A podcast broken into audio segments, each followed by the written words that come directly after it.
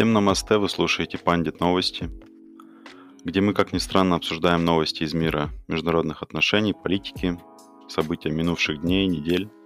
По возможности делаем это объективно. Слушайте нас на различных площадках, где можно послушать подкасты. Рассказывайте о нас своим друзьям и коллегам. Ну и можете не рассказывать, в принципе. Так мы останемся в андеграунде, соответственно, вне мейнстрима. Итак, меня зовут Максим Лац. Сегодня вместе со мной Анастасия Ершова. Всем привет еще раз. И Наталья Степанова. Добрый вечер. Предлагаю начать э, с конъюнктуры, а потом уже перейдем к довольно такому нестандартному формату. Э, давайте поговорим об Америке. Вообще, прежде чем обсуждать то, что происходит в Соединенных Штатах, Давайте поймем, ну почему она вообще может быть нам интересна. America is back. Diplomacy is back. Вот э, на ваш взгляд, почему нам важно, как международникам, обсуждать именно Америку? Ну, ни для кого не секрет, что мы сейчас живем хоть и в многополярном, но все-таки э, однополярном мире, где таким центром силы является США. И, как мне кажется, важно понимать, что сейчас на уме у гегемона, какие у него планы, стратегии и что от него ожидать, чтобы в случае чего не, бы, не быть, так сказать, слишком удивленными мировой повестки. Ну, я также соглашусь с Настей, тем более, что а, у нас любят как раз-таки очень часто упоминать Соединенные Штаты Америки, поэтому быть вне темы – это уже, наверное, мавитон. Да, соглашусь с вами. Может, даже можно добавить вот к этому определению многополярного мира еще и пост биполярный, как сейчас модно называть, или пост однополярный мир. Ну что то, что то определение, это уже такой постмодернистский расклад. Да, может быть, может быть. Ну, это же конъюнктура, как-никак. А, и вот, э, по сути, у нас либеральный миропорядок, да, который отстаивается, назовем, коллективным Западом, и он характеризуется вот всеми этими конференциями многочисленными, такими группами. Например, можно привести там, группу семи. Вот недавно прошел саммит э, группы семи. Он прошел в необычном формате, в формате видеоконференции. Конечно, эта группа потеряла такой былой флер. И во многом, я не знаю, вот согласитесь вы со мной или нет – но она уже потеряла свою былую, былую значимость. Вот это собрание большой семерки. Мне кажется, больше стоит акцентировать внимание на большой двадцатке. Как вы вообще вот относитесь вообще к тому, что Байден приехал, вот как он себя там вел? Ну, мне кажется, ты совершенно прав насчет того, что э, группа семьи уже потеряла какую-то, ну, потеряла некий флер, как ты сказал. А, более того, мне кажется, в современном мире, в 21 веке, где у нас как раз-таки либеральный порядок, где мы активно топим за толерантность и решать какие-то общемировые вопросы семью, группой семьи, семью людьми, каким-то привилегированным сообществом, мне кажется, совершенно неправильно. Именно поэтому данная, данный форум постепенно скатывается в никуда. Да, согласен. Там скорее они пытаются уже протолкнуть, опять же, если мы заводим разговор о международных отношениях, то это многосторонность такая по-западноевропейски, альянс за многосторонность, порядок основанный на правилах, и вот все в этом же русле. То есть уже встречи не выглядят судьбоносными, и никто не ждет покрышек. То есть, но тем не менее, вот это заседание, оно такая, может оказаться такой, ну, уже оказалось лакмусовой бумажкой, которая покажет, а, насколько преемственна вообще политика США при новой администрации. Вот а, касательно выступления Байдена, я вот слышал такой тезис, что он активно продвигает формулу 3К а, или 3C. Это коронавирус, климат и Китай. Ну, климат имеется в виду возвращение в Парижское соглашение. Ну, вот как вам такая формула? Она вообще отражает э, тенденции? Безусловно, отражает, и меня все так позабавило тезис того, что ну наконец-то Соединенные Штаты возвращаются в Европу, все так очень рады, и то, что так э, активно прослеживается и прям очень такими жирными мазками именно антикитайская политика. Ну, я прям не побоюсь слова «анти», потому что здесь э, буквально уже ставится страна в позицию, ну, продолжается, в общем, отношение к Китаю накаляться. Ну да, Байден же сразу, по-моему, в Мюнхене, если я не ошибаюсь, заявил, что Россия и Китай основные угрозы безопасности, основные вызовы безопасности. Поэтому США и Евросоюз должны объединяться. Я вот даже себе в заметках тут, тут написала США плюс ЕС равно любовь. Это так выглядит очень... Я не знаю, даже не могу эпитет подобрать. Ну, это мир, дружба, жвачка, мы все будем против угроз, но по сути-то это снова какой-то концерт держав пытаются разыграть, и мне лично не внушает доверия, ну, новая повестка. То есть ты считаешь это а, больше архаизмом, да? Да, совершенно. Единственное, что он новое добавил, да, это как раз-таки борьба за изменение климата, а Китай просто поставлен взамен в эту формулу вместо агрессии России, как это бывало раньше. И причем это так э, противоречит друг другу, то что давайте климат улучшать, давайте коронавирус бороться вместе, и при этом же ставят себе в повестку против Китая. Политика двойных стандартов, как и обвиняют сейчас Европу активно. Может быть. Вот, э, Наташа, ты упомянула про Америка возвращается, да?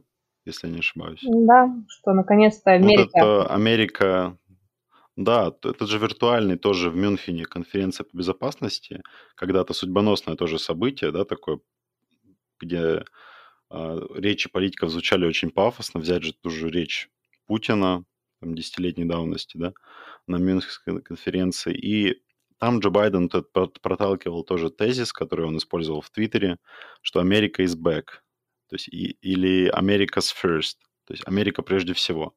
То есть тоже видим, да, что идет такая немножко смена такого шрифта, что ли. Если раньше было это Make America Great Again, да, сделать Америку снова великой, сейчас немножко другая парадигма.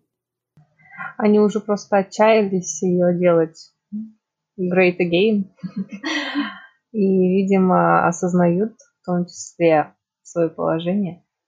Но меньше популизма стало все равно, что не говорить.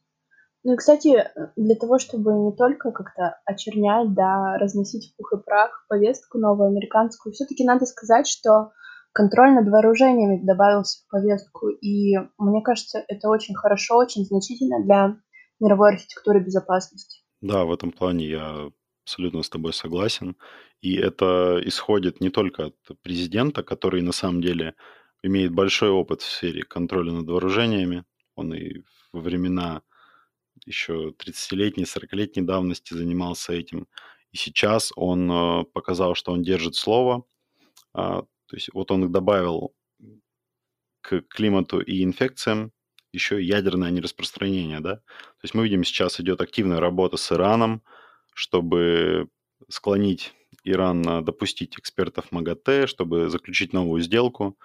Ну, но в то же время бомбежки Сирии с проиранскими группировками продолжаются. То есть политика не лишена противоречий. Это точно.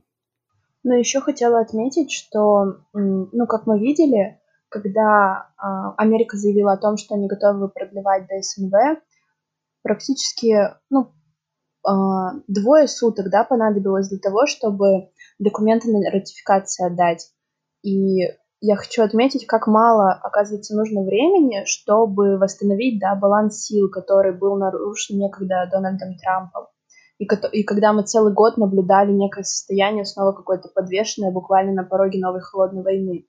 И как раз-таки вот в этой же речи Байдена, которую я упоминала, он заявлял, что мы можем соперничать с Россией, да, но мы ни в коем случае не должны допустить новой холодной войны.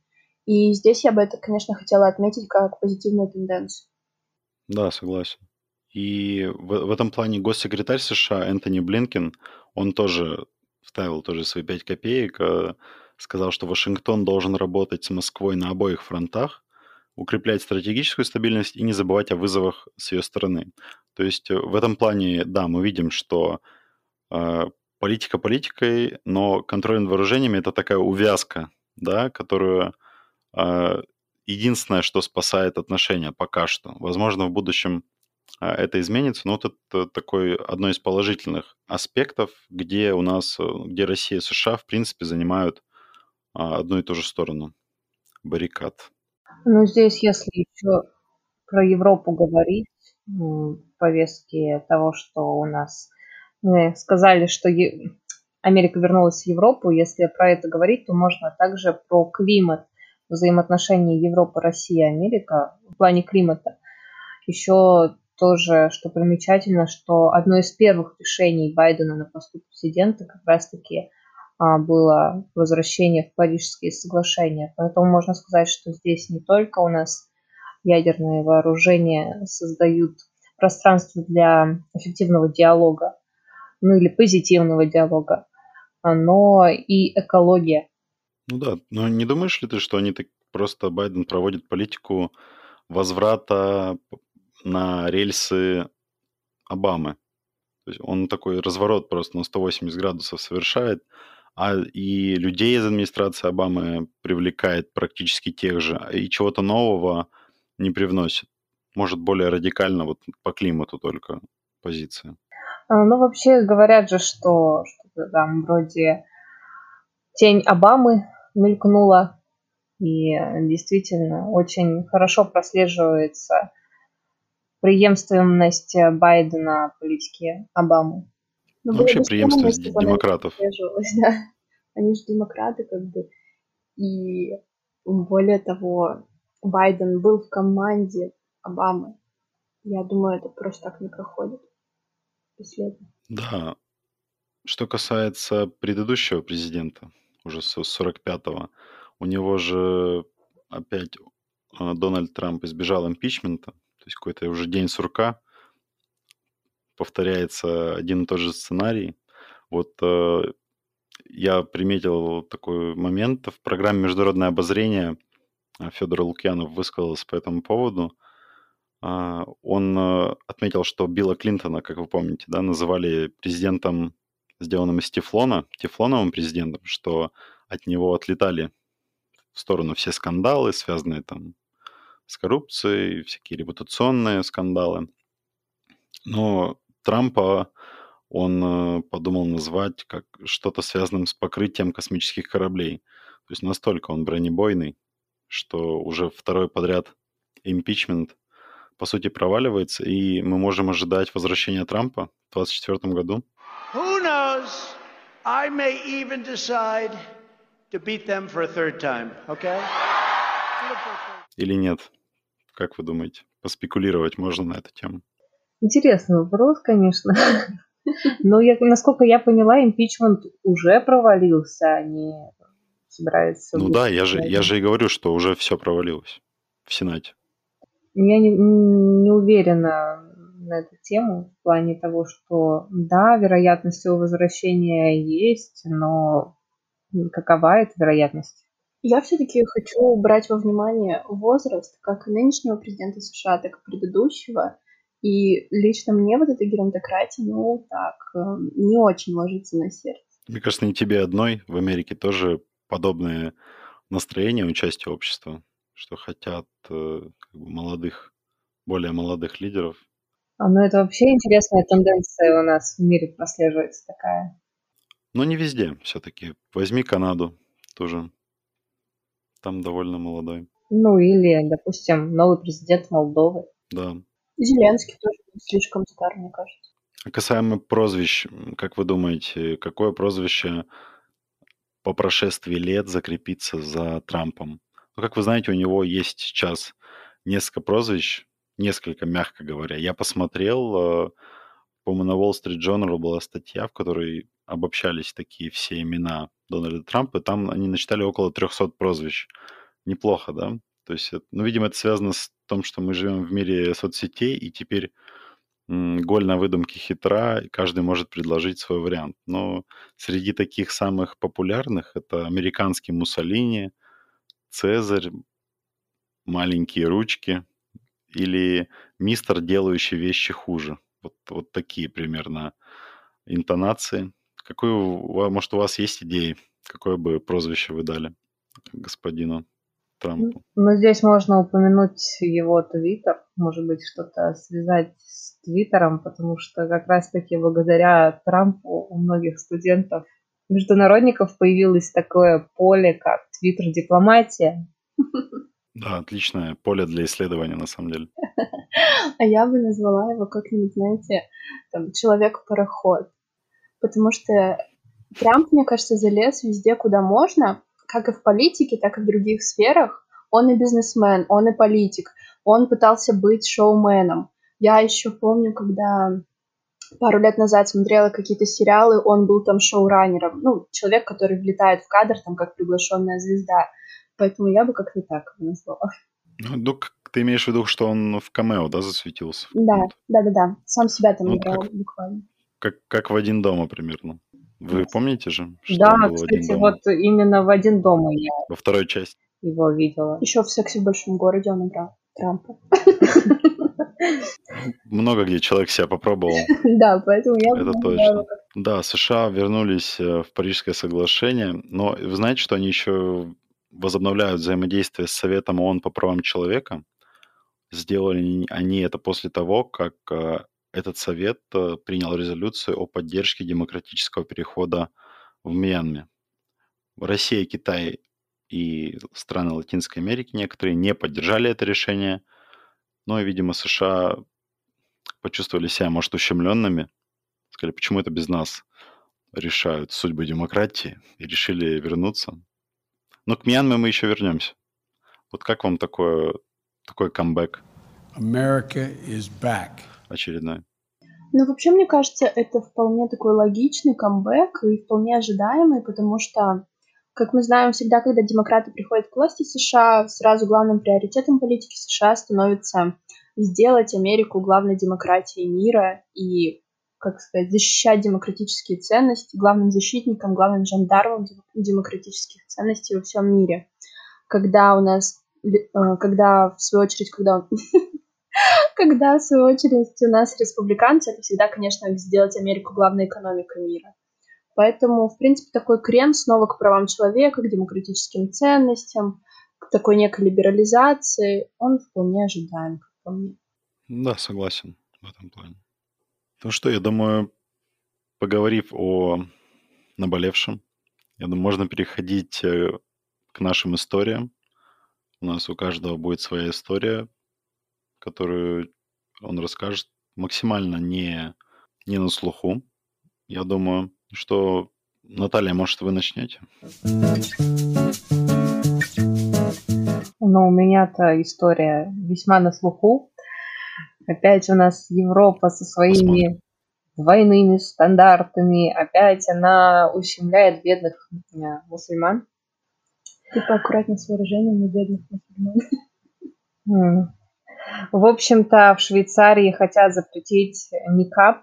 Никап – это такое одеяние, которое покрывает э, не только волосы, но и покрывает все лицо, то есть у нас остаются только глазки. Да, покрывается все, все лицо, вся голова, и это считается такой ортодоксальной религиозной а, формой, наверное, такой и это очень возмутило мусульман, несмотря на то, что там таки, такое одеяние надевают всего лишь около 20% мусульманок в Швейцарии. И э, в данном случае здесь Европа всегда использовала такой аргумент, что ой, ну вы знаете, никап, он э, против безопасности. Человека очень плохо, очень трудно идентифицировать, потому что все лицо закрыто. И тут же вводят маски, обязательное ношение масок, то есть у нас тут, получается, все позакрывали свои лица. И мусульмане... На самом деле они могли бы продлить э, ношение никапа на время карантина. Вот именно. И получается, в чем интересное, в чем соль? Обложили двойным штрафом, получается, двойной налог.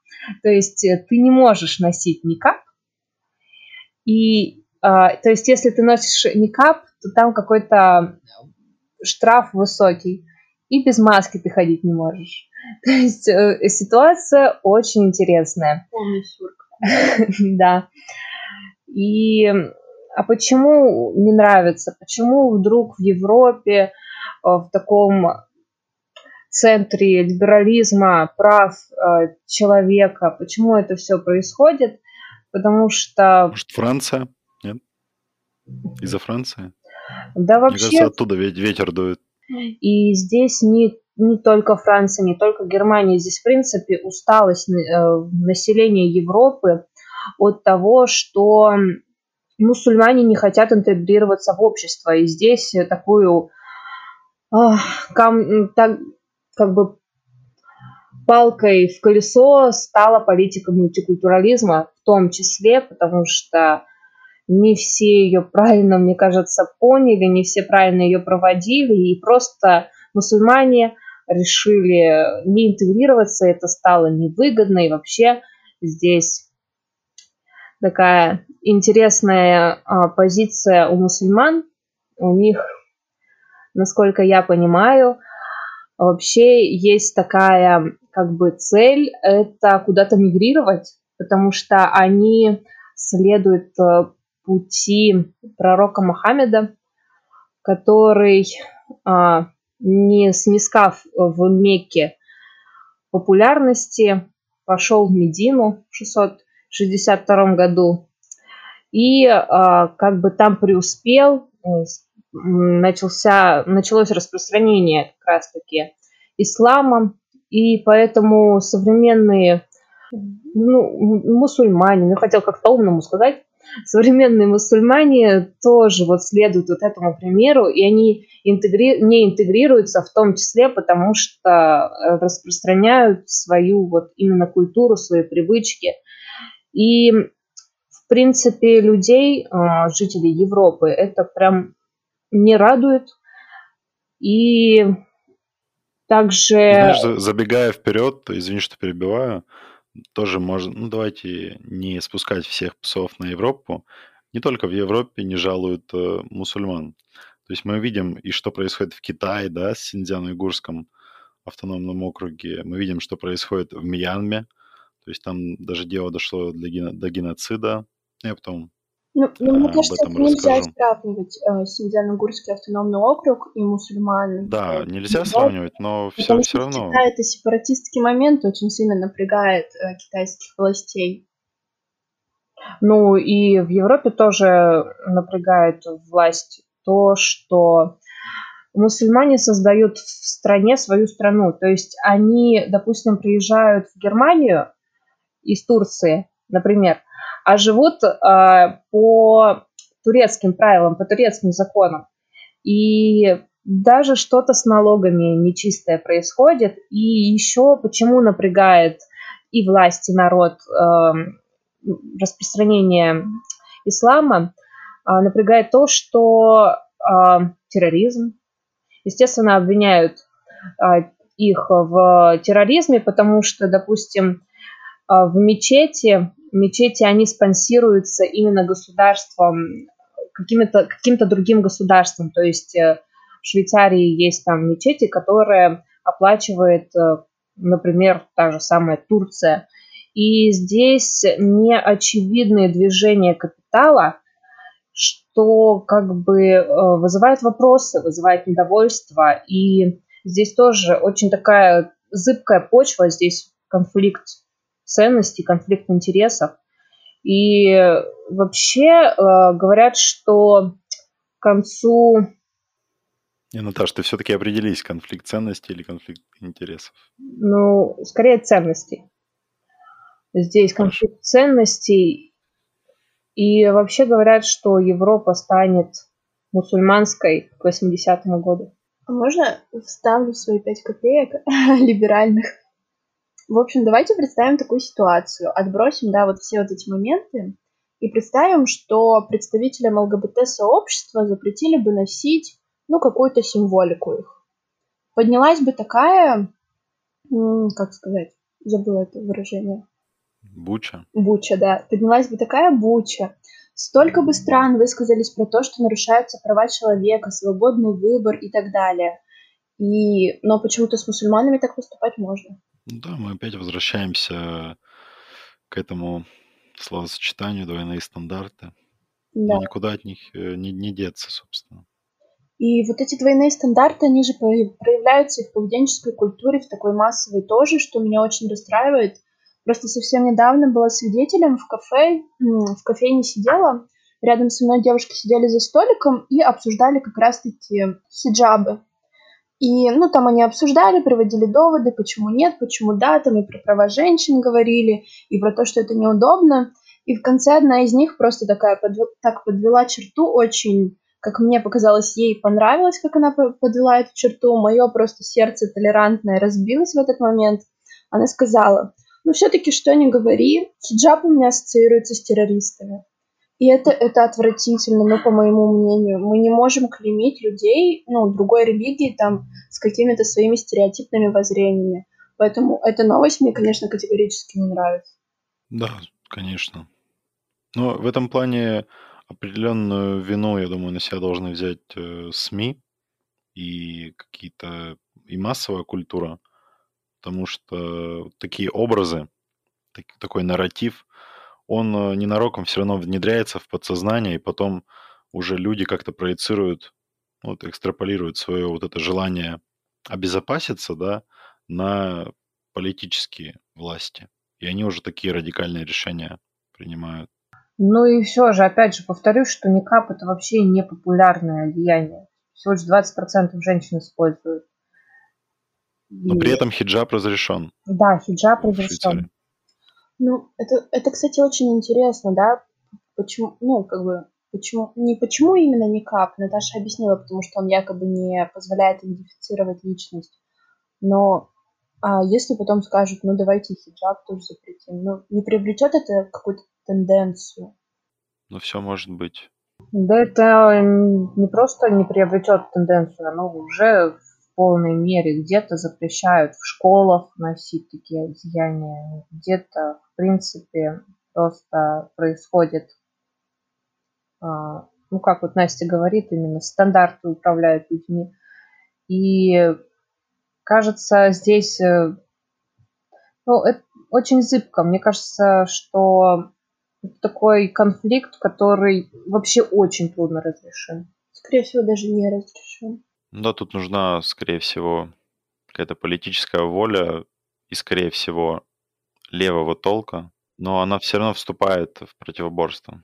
Забавно то, что тут говорят, приводят Россию, пример, а, пример эффективного построения диалога с мусульманами. Говорят, что вот надо как в России. Да, может в России на уровне риторики официальных лиц, на уровне законодательства этот вопрос кажется решенным, но все равно существуют проблемы с отношением людей, которую, я думаю, надо решать тоже. Ну, наш президент как раз-таки на конференции, ну, на последнем, где ему задавали вопрос, я забыла, как это называется, он как раз-таки, помните, говорил, что России не чужд мультикультурализм, а Россия вообще как бы жила в мультикультуралистической парадигме еще до того, как это стало якобы мейнстримом, потому что ну, мы собранное государство из множества народов, из множества религий и так далее, и мы готовы подавать пример.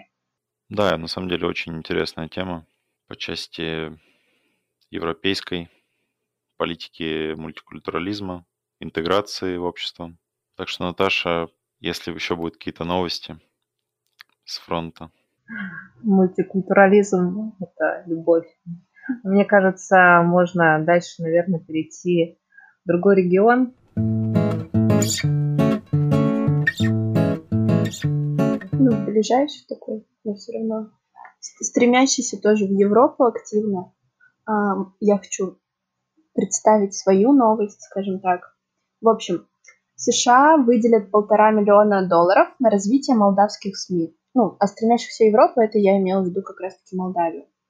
А, в общем, А, США, Госдеп планирует выделить полтора миллиона долларов на инициативы, направленные на развитие средств массовой информации в Молдавии.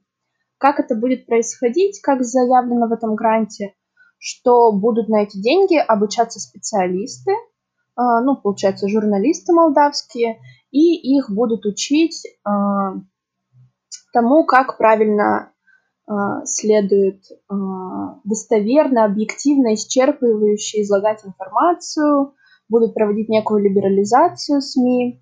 И что, важно, что хотелось бы заметить, что данная инициатива, она не первая на постсоветском пространстве, и еще летом точно такая же программа была анонсирована только в Украине. И здесь как бы мы активно наблюдаем, как Соединенные Штаты заходят на постсоветское пространство активно, в особенно отколотые его части, Украина, Молдова. Про Молдову я еще потом продолжу, но как раз сейчас хочу пока что это обсудить. Как вам вообще вот эта новость? У нас тут информационные войны. Да, при этом мы видим, что в Прибалтике да, идет активная атака на российские СМИ, на Спутник, на RT. Ну, это вот, я думаю, две главные угу. корпорации, которые занимаются журналистской, журналистской деятельностью, информационной деятельностью. И если мне не изменяет память, но пока что спутник а, вот именно в Молдавии, в Молдавии он работает в Прибалтике его постепенно начинают вытеснять. Ну, в Эстонии был последний прецедент. Да, в Прибалтике там очень активно пытаются вытеснять эти СМИ. В Молдавии они еще работают, но я думаю, после данной программы можно будет, так сказать, прогнозировать то, что спутник из Молдавии уйдет, потому что, ну, как я поняла, я э, не нашла прямо вот этого документа э, первоисточника, хотелось вот прям прочитать, какие именно программы будут реализовываться, ну, потому что все-таки слова мы будем учить журналистов, как достоверно излагать информацию, это очень размытая информация. Хотелось бы узнать, что там будет на этих обучениях, но, к сожалению или к счастью, мы, я гражданинка Молдавии, не журналист, но мне бы было интересно как политологу это оценить и посмотреть. И что еще хотелось сказать по Молдавии, а, как мы знаем, последний раз, кстати, когда мы обсуждали новости, Одной из новостей наших было это избрание Майи Санду президенты. И потом уже, да, вскрылось, что у Майи Санду нет, э, что у нее румынское гражданство. Если честно, меня это повергло в шок. Я даже не знала, что так можно быть президентом Молдавии, а иметь румынское гражданство. И вот сейчас, э, э, последний месяц, ну, последний я имею в виду предшествующий месяц, окрестили месяц румынского в Молдавии потому что Санду обязала ну, членов совета учить румынский язык. А вообще он там сильно распространен? Румынский язык. Да, он Ну, я как раз хотел сказать, что, что они вообще похожи, молдавский и румынский, и как Молдавия, так и Румыния, они имеют общее историческое прошлое. Ну да, Поэтому... Но, тем не менее, если сейчас будет активно а, как сказать, а, возвышаться, будут активно возвышать роль румынского языка. Мы, в принципе, уже эту историю видели, наблюдали в Прибалтике. Дальше будет изгнание русского языка. А ну вот, я хотел как раз-таки спросить про русский язык, а с русским там что вообще? Ну, пока что никаких поползновений нету, пока что просто пытаются закрепить, мне кажется, за румынским языком некоторую такую лидирующую роль. А что вот с Приднестровьем? Ну, с Приднестровьем, как всегда, вопрос открыт. Он э, как бы и на повестке дня, и уже давно не на повестке дня. Но пока что ну, что-то нового тебе не скажешь. Ну, там, как вообще? Ну, конечно, им это не понравится. В Приднестровье это ну, самый главный вопрос, наверное, существующий. Но еще хотела сказать про Молдавию. Почему-то меня очень интересует эта тема. А, в общем, Майя Санду очень интересную игру там сейчас проводит. А, до сих пор не собран кабинет. Ну, не, до сих пор не собрано правительство. До сих пор не назначен председатель. И, ну, то есть выдвигаются какие-то кандидатуры, и они отклоняются. И происходит, ну, такое заторможенное формирование новой политической системы с новым президентом. И, ну, многие политологи, ну, как бы вопрошают, почему так происходит – И в Молдавии э, есть такой закон, что если в течение 45 дней не утвержден э, председатель правительства, то за этим может последовать распуск парламента и досрочные выборы в парламент. И для Майи Санду это очень привлекательный путь, потому что Молдавия — это парламентская республика, и сейчас в парламенте очень много э, представителей из числа э, соратников ее политического оппонента Дадона. Поэтому происходит такая некоторая игра, как я уже ее назвала. Однако, если Майя Санду так э, продолжит данную игру, ей могут выдвинуть импичмент. Ну, потому что это получается... Ну да, большинство, да, получается, у сторонников Додона большинство в парламенте. Да, и поэтому именно сейчас до сих пор не выбран председатель правительства, чтобы сделать досрочные выборы в парламент и чтобы, естественно, эти соратники Додона из парламента выбыли. Да, интересно. Ну и вот, но однако такое затягивание времени все-таки может привести к импичменту, потому что это уже получается у нас неравносильные ветви власти, одна перетягивает другую, и получается ну, не очень э, равносильная игра. Интересно, а были ли у нас вообще импичменты на постсоветском пространстве? Вопрос Я не, при, не припомню. Я, знаешь, даже как-то не задумывалась на эту тему никогда. Ну, там Киргизия, кажется. Может, это будет первый подобный случай? А, ну, блин, просто вот если мы разговариваем в, в формате постсоветского пространства, то все-таки произошедшее на Украине, это было не слишком легитимно, когда Порошенко, да, пришел к власти. И то, что там не было импичмента, это, как сказать, стечение обстоятельств. Ну, просто ту политическую ситуацию тоже как бы сложно назвать какой-то правильной. Ну, официально, наверное, да, это, возможно, первый. Ну, Но хотя его еще кажется, нет. До да. импичмента еще, еще далеко, да. Да, еще, может, еще как-то по-другому смогут славировать в этой ситуации. Да, в Киргизии был импичмент, кстати. Ну вот, уже, уже значит, э, такого ажиотажа э, не будет. Угу. А вот касательно русского языка, да, вот э, это была ну, хорошая мысль, что в этом плане Приднестровье занимает очень важную позицию. Говорят даже, что а, это такой хвост, виляющий собакой. Ну, это такой островок а, в геополитической игре, такой очень интересный. Российского влияния? Ну да. Островок российского влияния в западной Ну, островок сохранения влияния. Ну, я еще хочу отметить, что ну, Наташа просто заговорила про геополитику, и мне захотелось отметить некоторые титанические процессы, да, которые происходят на постсоветском пространстве, оно раскалывается. Мы не можем этого отрицать, оно раскалывается. Да, Россия пытается заниматься неким собирательством земель, но, по сути дела, вот сейчас Молдова выходит с орбиты российского влияния. И никаких действий мы практически не предпринимаем для того, чтобы ее вернуть.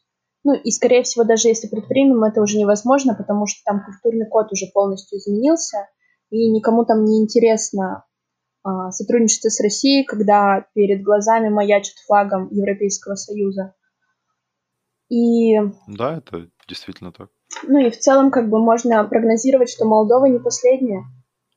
Вопрос, кто будет следующим. Да, вот касательно государства постсоветского пространства, я слышал такую точку зрения, что вот сейчас процесс такой переходный происходит, когда государство, ну, мы не берем в расчет э, Российскую Федерацию, они из государства де юра превращаются в государство де факто.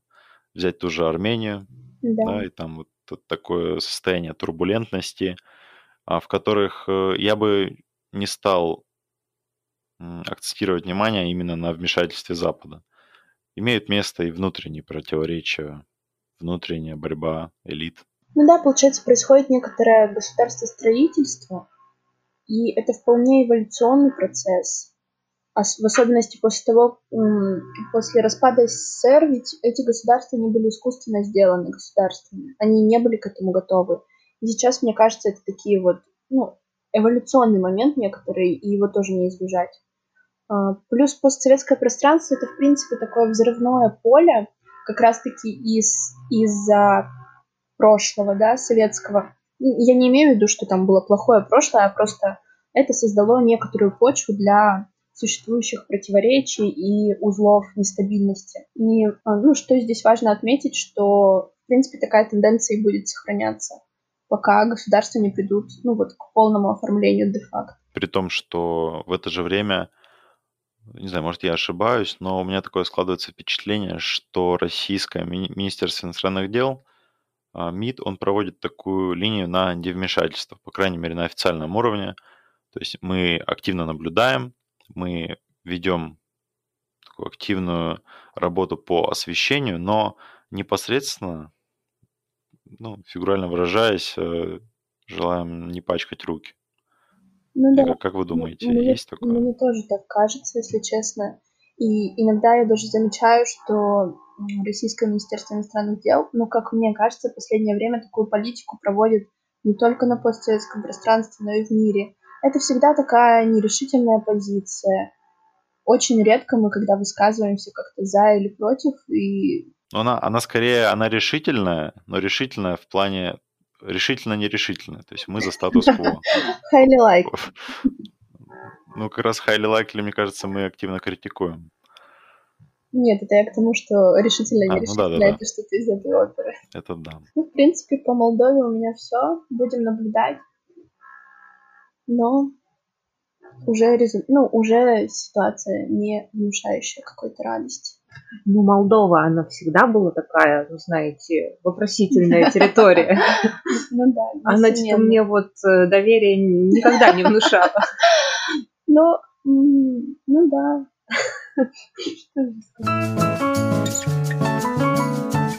я думаю, насытившись молдавским яблоками, можно переходить э, в Юго-Восточную Азии. События в Мьянме. А давайте начнем с того, что, что такое вообще Мьянма. Это Юго-Восточная Азия, еще раз повторюсь. Раньше эта страна называлась Бирма. Такая справка для наших слушателей небольшая. А, она была раньше бывшей колонией Британии, находилась под протекторатом Японии.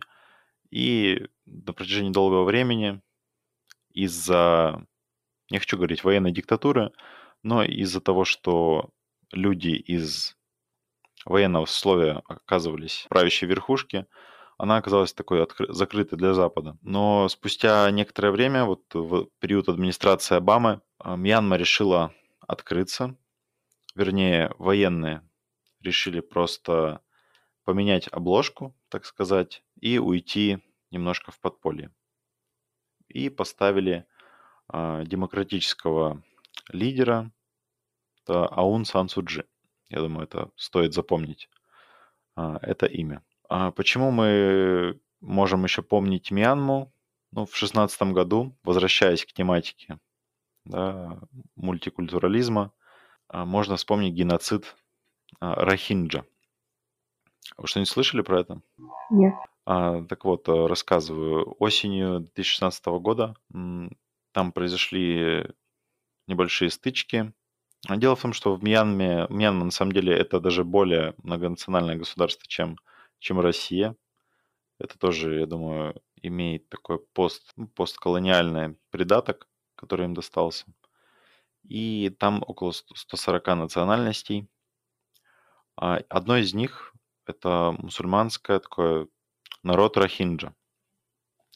А, и вот в результате стычек а, правительство начало применять э, силу к этим рахинджа, и погибло в результате этих, э, этого давления несколько тысяч а, мусульман, и 700 тысяч человек бежало э, в Бангладеш, то есть в соседнее государство.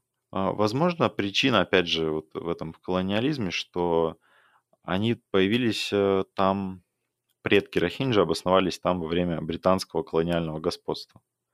И теперь, э, но, но в то время вот правитель, демократический правитель Мьянмы, Аун Сан Суджи, она отрицала этот геноцид. Там такой вопрос даже ставился в ООН, в Международной амнистии, э, в организации. То есть э, и Госдеп США активно критиковал. А, итак, вот что же произошло в этом государстве? Ну, 1 февраля военные в Мьянме совершили государственный переворот и на год ввели чрезвычайное положение в стране. Армия взяла под стражу а, возглавлявшую страну Аун Сан Суджи и передала власть главнокомандующему Мин Аунхлайну. Довольно сложные имена, но я думаю, нам приходится с этим мириться.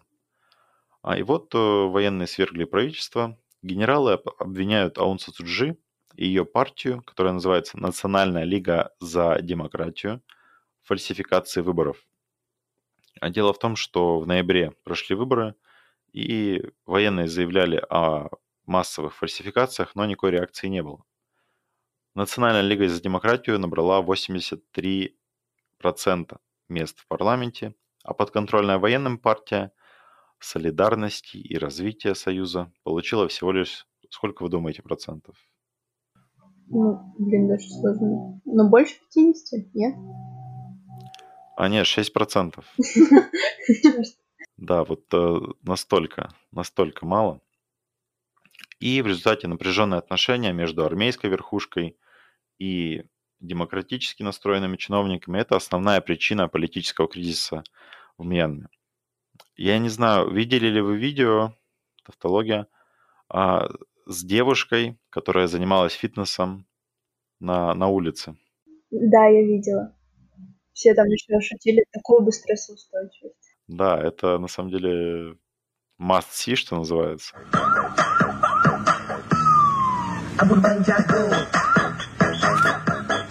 Потому что не часто ну, удается захватить государственный переворот на видео. Вот это, был инстру... это была девушка, инструктор аэробики Кинг Кинг Вай. Она решила записать свою утреннюю зарядку, выполняя ритмичные упражнения а, в центре города. Девушка не заметила, как позади а, проехала колонна военных автомобилей, джипов в направлении а, парламента. То есть, видимо, дело было в Нейпидо, столице Мьянме. И опубликовав видеоролик в соцсетях, инструктор стал известна миру. Не знаю, как вы думаете, это постановка или действительно вот такое бывает, что записал на камеру, видимо, музыка громко играла, не услышала, как ехали джипы с пулеметами. А она популярна, эта мадам? Честно, без понятия, но сейчас, да, сейчас популярна. Я думаю, она будет выезжать, э, может, в страны с нестабильной политической ситуацией и также заниматься фитнесом. Ну, а у меня ассоциация с женщиной, которая собирала на тушение пожаров в Австралии путем своих фотографий. А ну а вообще, я думаю, что вполне возможно, что это не постановка. Ну, увлеклась процессом. А мне очень понравились шутки, которые были после этого видео, где там шутили типа 2020 год, моя последняя нервная клетка. Это, да, очень показательное видео. А, но давайте вот э, немножко деталей привнесу. Как я уже говорил, оппозиция в лице военных, которая в 2011 году поставила Аун Сан Суджи во власть, она не признала победу правящей партии, утверждая, что были нарушения. А, но а, оппозиционные силы, они апеллировали к статьям Конституции 2008 года, которые предусматривали введение президентом чрезвычайного положения. И не только президентом, лицом его замещающим. А, и передачу всей полноты власти верховному главнокомандующему. А, я не знаю, помните ли вы, как его зовут? но скажу еще раз, это Мин Аун Хлайн. Так что чисто до юра такие сегодняшние события в Мьянме нельзя назвать военным переворотом, потому что они разворачиваются в правовом поле, только с автоматом в руках. То есть, э, и это правовое поле, оно определено действующей конституцией. Но арест, а, домашний арест, я подчеркну, это тоже забавная ситуация, потому что вот Аун Сан Суджи, она как бы является государственным советником то есть она не президент. Но она как бы такое лицо, с которым все вели дипломатические переговоры а, и так далее. Она до своего избрания в 2011 году, да, которое произошло при помощи военных, она сидела чуть ли, чуть ли не 20 лет, 20-15 лет под домашним арестом за свою политическую деятельность. И вот она в 2011 году ее поставили а, во власть военная, она 10 лет а, была в политике, и в 2021 году ее а, снова посадили под домашний арест. Но я думаю, Аун Цуцуджи это последний человек, который будет жаловаться на самоизоляцию. Она скажет, поверьте, я не такое пережила. Столько дней домашнего ареста, я думаю, она ей в пору писать книги об этом. А я правильно понимаю, что она ставленница? Ну, то есть э, она не весомая политическая фигура, она просто ставленник э, более, ну, военной элиты. Но она очень популярна в народе. Ну, я поэтому спрашиваю. Да, то есть она, она популярна, да, забегая вперед, я скажу, что сейчас идут массовые протесты в ее поддержку. Но нужно понимать, да, что военные просто решили, видимо, заполучить а, какие-то дивиденды, да, от сотрудничества с США. Тогда была администрация Обамы, демократический истеблишмент, и они просто решили пойти на сделку, видимо, ну, чтобы не страшить людей своими погонами, они решили поставить э, ну, во главу государства какого-то демократически настроенного человека. Да, тем более и женщину, то есть вдвойне привлекательная. И, то, то есть, да, это, по сути, можно списать на администрацию Обамы. То есть э, вот такой был ход. Но сейчас а, военные снова решили себе вернуть власть. Видимо, они теряли контроль. Не знаю. Но опять же, я повторюсь, то есть э, чисто формально это все в рамках Конституции. Но вот вам как, э, как вы оцениваете вообще такие события? Меня знаете, что напрягает в этой ситуации, что это происходит аккурат при вхождении в свою должность Байдена. Почему? Это совпадение или нет? Ну, я скажу так, что кризис э, в Мьянме стал первым, то есть таким вызовом новой администрации. То есть только все люди вступили в должность, да, только Байден собрал команду, и сразу же такой кейс а, из Юго-Восточной Азии. То есть, я думаю, а, у США особое отношение к этому региону, то есть э, к Вьетнаму. Да, И и они плюс- туда и стараются особо так не влезать, и сразу же такой А вот- подарочек. А я находила, что Байден заявлял, что США нужно сохранять сплоченность НАТО и союзников именно в Юго-Восточной Азии. Но это, скорее всего, связано больше с Тайванем Ну да. и, и, с, и с Китаем. То есть это во многом такой плацдарм больше для противодействия Китаю. То есть там, ну, в, в Таиланде у них, э, если мне не изменяет память, да, есть база. Но дело даже не в другом. США же ввели санкции а, против военных, причем точечные санкции. И первые меры руководства, они свелись вот к этим, к односторонним санкциям. И я думаю, это продемонстрировало такую, знаете, маленькая победоносная а, санкция, то есть вернуть США на мировую арену а, в качестве лидера, способного вести за собой союзников, и вот им такая легкая мишень. На самом деле, Знаете, всегда, когда вводят точечные личностные санкции, меня это наводит на мысль, ну, точнее, это вообще просто вопиющая, явная мысль о том, что это какие-то разборки между определенными личностями, чем между государствами. И мне даже иногда так странно, неужели возможно вот так вот вопиющие какие-то дела делать на международной арене, и никто эти действительности не замечает? Ну, потому что, как я это сейчас вижу, это а, а, ставленники США сделали что-то неправильно, что-то чем-то не поделились, и сейчас за это получают санкции. Ну, это только ты имеешь в виду в Мьянме или вообще по миру? Вообще по миру. Но кейс в Мьянме мы сейчас видим. Ну, То есть, когда санкции против э, России, против каких-то Ну, личностей. не, Россия, давай это другое. А, это, ну, окей, ладно. да, про Россию поговорим как-нибудь а, отдельно. Смотри, я же, пом- помните, да, вот этот геноцид а, Рохинджа, Мгм. и во время этого геноцида Аун Сан Су Чжи, она не признала вину а, за геноцид. И этим самым она вызвала а, огромный... В общем, она потеряла доверие со стороны Госдепа. И по сообщениям прессы, Аун Сан Су Чжи, она планировала отправить вот этого... Ну, не знаю, вспомните ли вы имя главнокомандующего? Да, если Мне интересно. скажу, подожди. Мин Аун Хлайн. Ну, там, да, Все верно. И она планировала отправить его в отставку в связи с истечением срока полномочий, попутно назначив его виновным за кризис, в кавычках, с Рахинджа.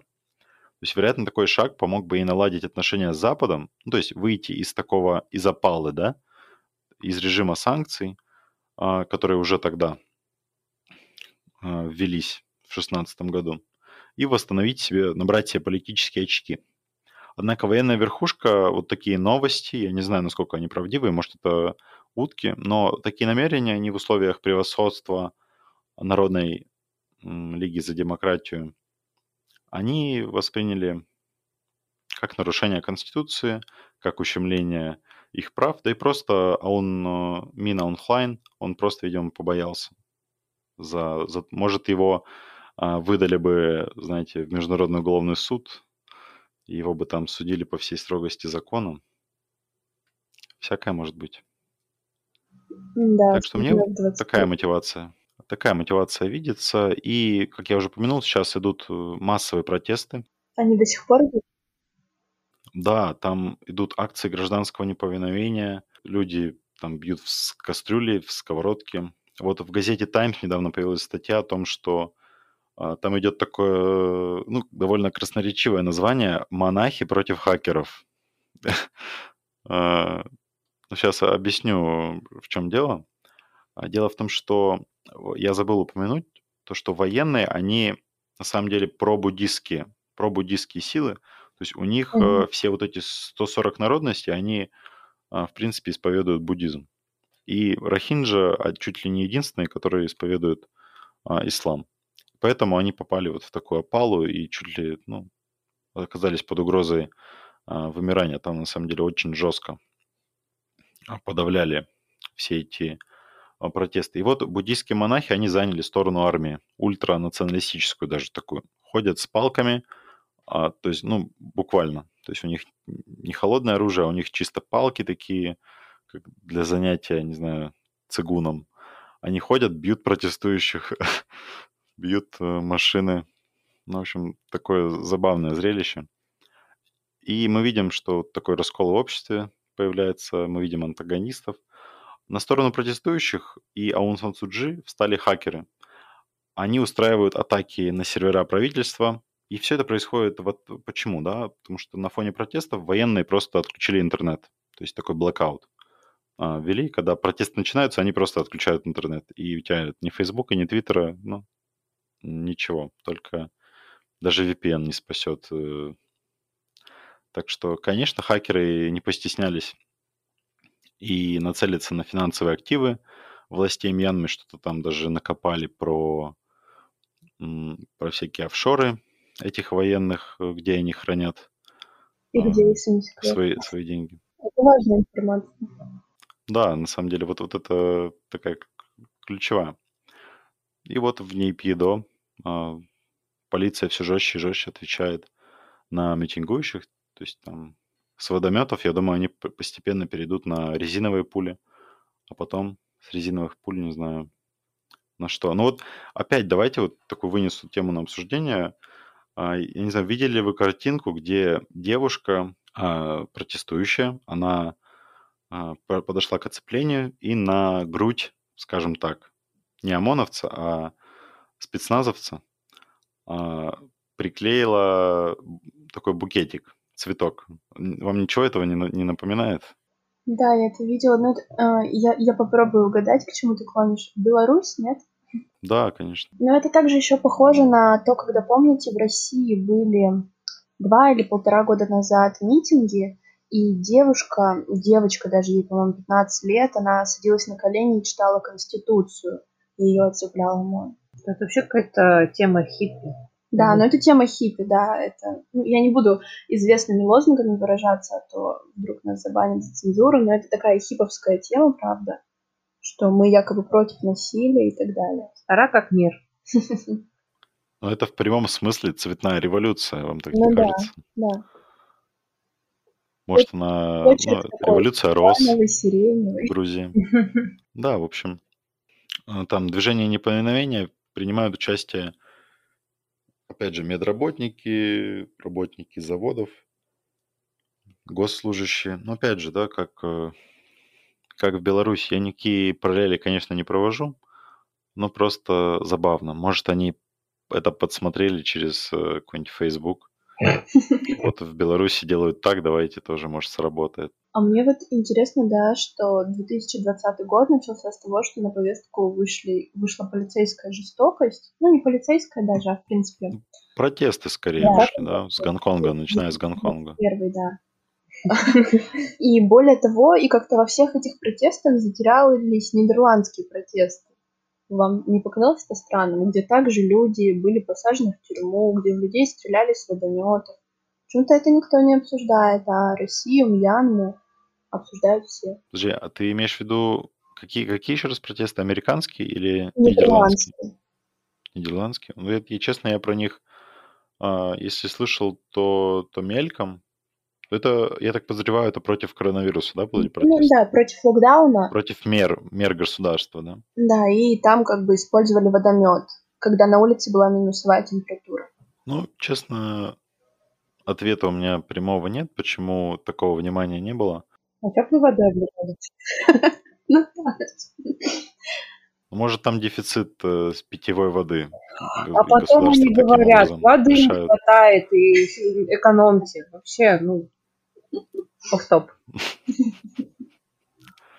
Да. А далее вот предлагаю рассмотреть эту проблему так, с такого, с точки зрения а, международного сообщества. Давайте вот пробежимся просто, как, какую позицию заняли различные акторы, да.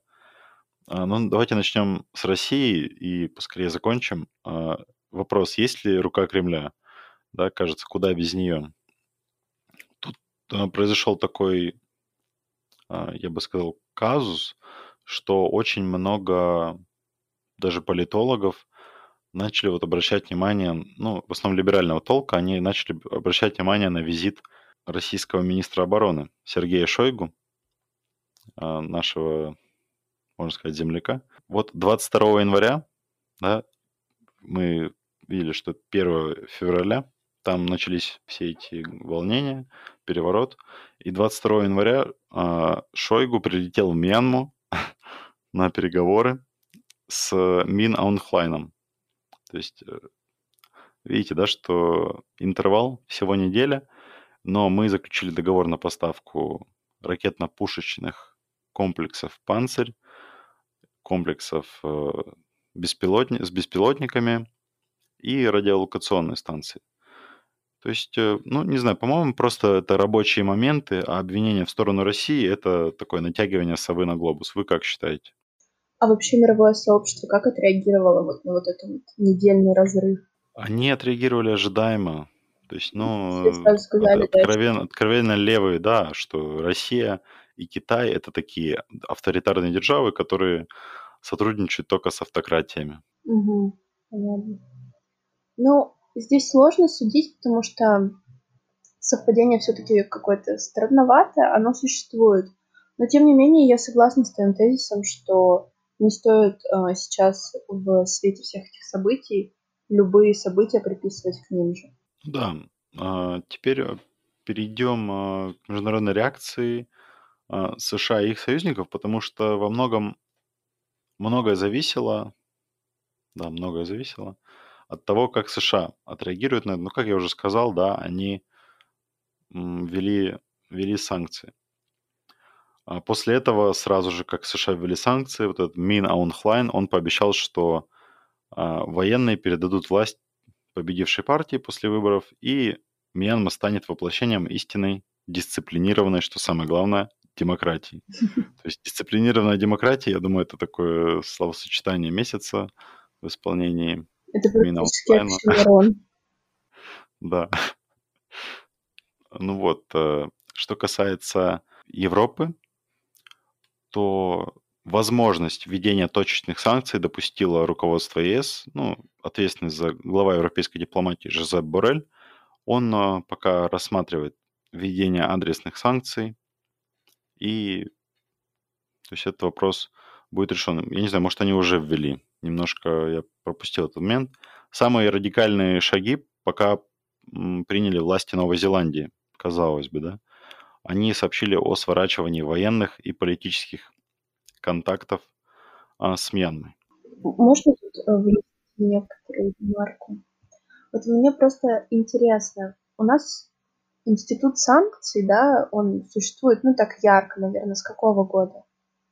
Ну, в, мировом, в международных отношениях. Почему-то у меня, не знаю, может, это связано с тем, что я просто застал этот момент, а, но у меня почему-то с 2014 года они активно начали выходить на повестку. Да, вот у меня тоже. Но как бы из теории конфликтологии мы знаем, что институт санкций, он используется для того, чтобы однажды прийти к переговорам. Но современные политики почему-то никогда не доводят вот во вторую фазу этот процесс. То есть у нас стал вот этот институт санкций использоваться как наказательная мера просто. И меня это очень расстраивает.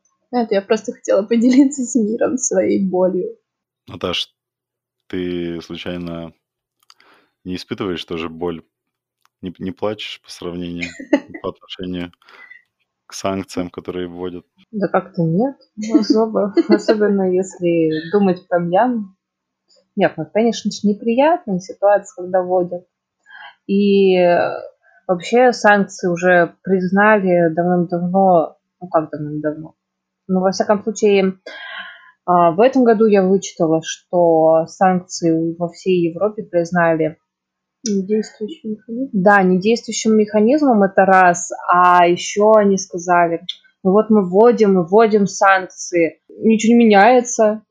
И вот, вот, в, этой, вот в, в этой конъюнктуре у меня вопрос. Это, получается, действительно люди не знают, да, что санкции это составной элемент огромного механизма, или это игра на публику? Какие люди не знают? Обыватели? Это понятно, что не знают. Я имею в виду именно те, кто санкции налагают. Да знают они.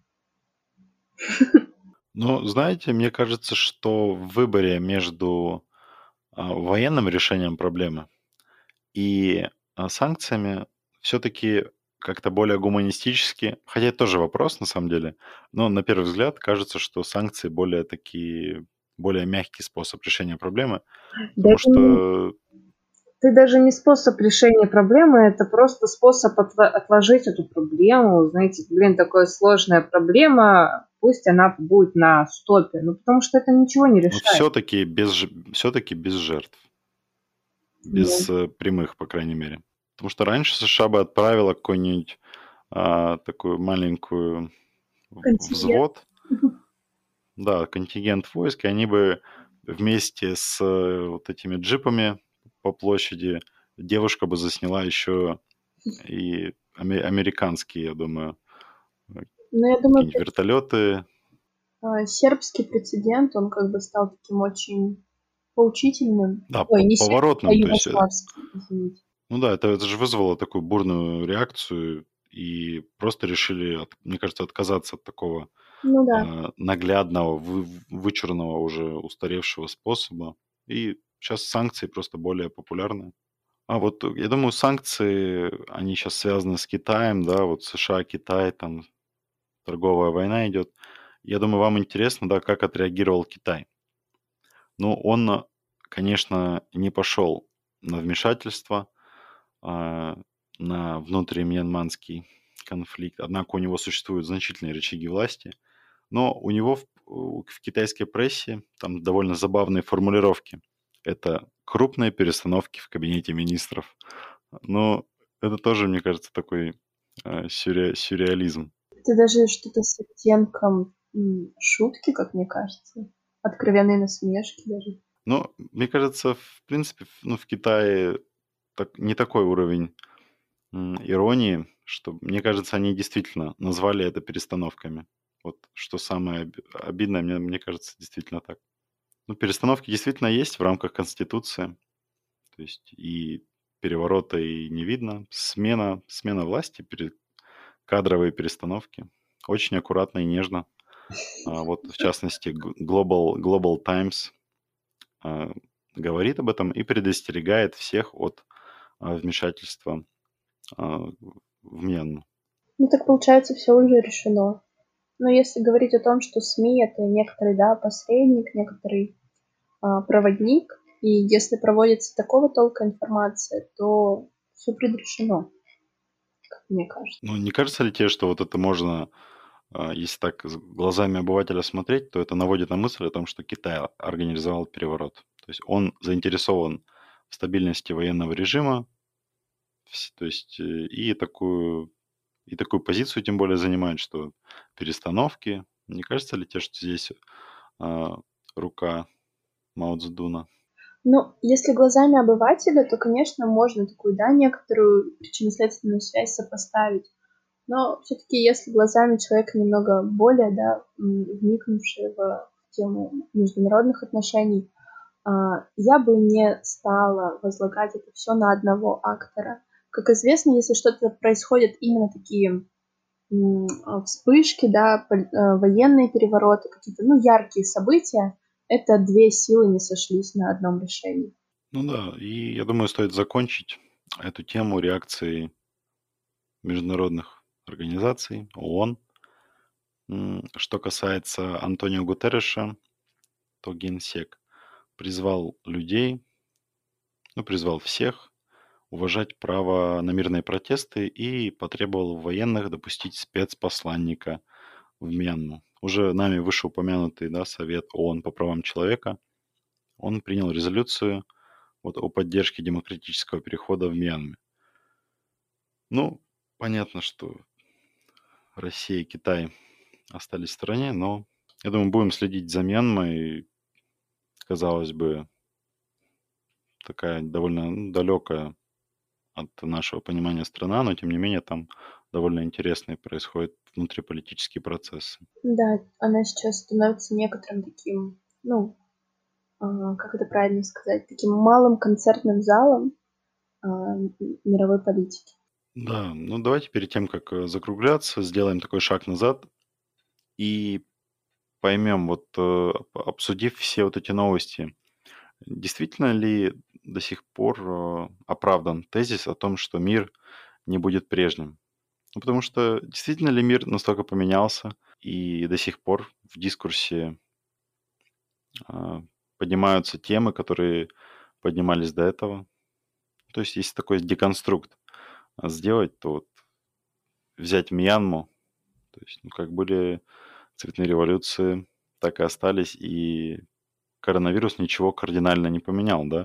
То есть, ну, как контроль над вооружениями, как ядерное оружие как оставалось в центре внимания, так оно и остается. Вот, не знаю, если вам есть что добавить ну, по вот этому поводу. Вообще вот этот вопрос, тезис, действительно ли мир не будет прежним, он такой, знаешь, противоречивый все-таки. С одной стороны, хочется и согласиться, да, мир не будет прежним. Ну так, это первый порыв. Потом, ну, начинаешь раздумывать, и действительно, это остаются на повестке дня все те же вопросы, остаются все те же инструменты, как оранжевые революции, как информационные войны, остаются все те же проблемы права человека. Ну и мне кажется, это все отлично вписывается в постмодерн, и здесь не будет никогда точного ответа, и кто-то скажет, да, мир становится абсолютно другим, там новой системы международных отношений вообще не существует, мы на руинах сейчас, а кто-то другой скажет, нет, это все планомерный процесс, это все переливание э, одного, одной тенденции в другую и так далее. Да, хорошо, я, я понял тебя, да. В принципе, в принципе, у меня, да, такое же мнение, что это просто красивые слова. Но каких-то системных изменений, ну, по тем событиям, которые мы видим, да, которые мы пытаемся анализировать, но пока, пока что незаметно. Ну да, я согласна. И мне все-таки, знаете, кажется, что вот этот тезис, что а, после Ялтинско-Поздамской системы международных отношений новой системы не сформировалась, я, наверное, его все-таки поддерживаю. Потому что каких-то, а, как сказать, ключевых факторов никаких выделить нельзя, кроме постоянного вмешательства США во все дела, но оно было и так у нас в других системах международных отношений. Но может только если коронавирус как-то особенно выделить. Ну, ну и активизацию Китая. Тут ну, тоже ну, да. стоит не забывать, что у нас тут еще с Китаем начали считаться. Ну да, вот именно что начали считаться, а вот какого-то именно сформированного функционирующего механизма пока что нет, я считаю. Да, есть просто много разных парадигм, и в конечном итоге разгребать это нам, Все теоретические лабиринты. Ну да. Ну, я думаю, на этом все. Спасибо, что дослушали нас до конца. Пока мы находимся в андеграунде, но тем не менее благодарны всем, кто нас дослушал, кто нас слушает, кто будет слушать, кто ждет немного следующие а, выпуски, которые будут выходить, я думаю, все реже и реже. С вами были Максим Лац, Анастасия Ершова и Наталья Степанова. Всем спасибо. В особенности нашим ценителям. Слушателям тоже. Хорошего вам вечера, если вы дослушали это. Ну, либо утра, когда там Максим выложит. Надеюсь, вечера. Я, я всех поприветствовала вечером. Да, берегите себя. И своих родных. И близких. Все. America is back.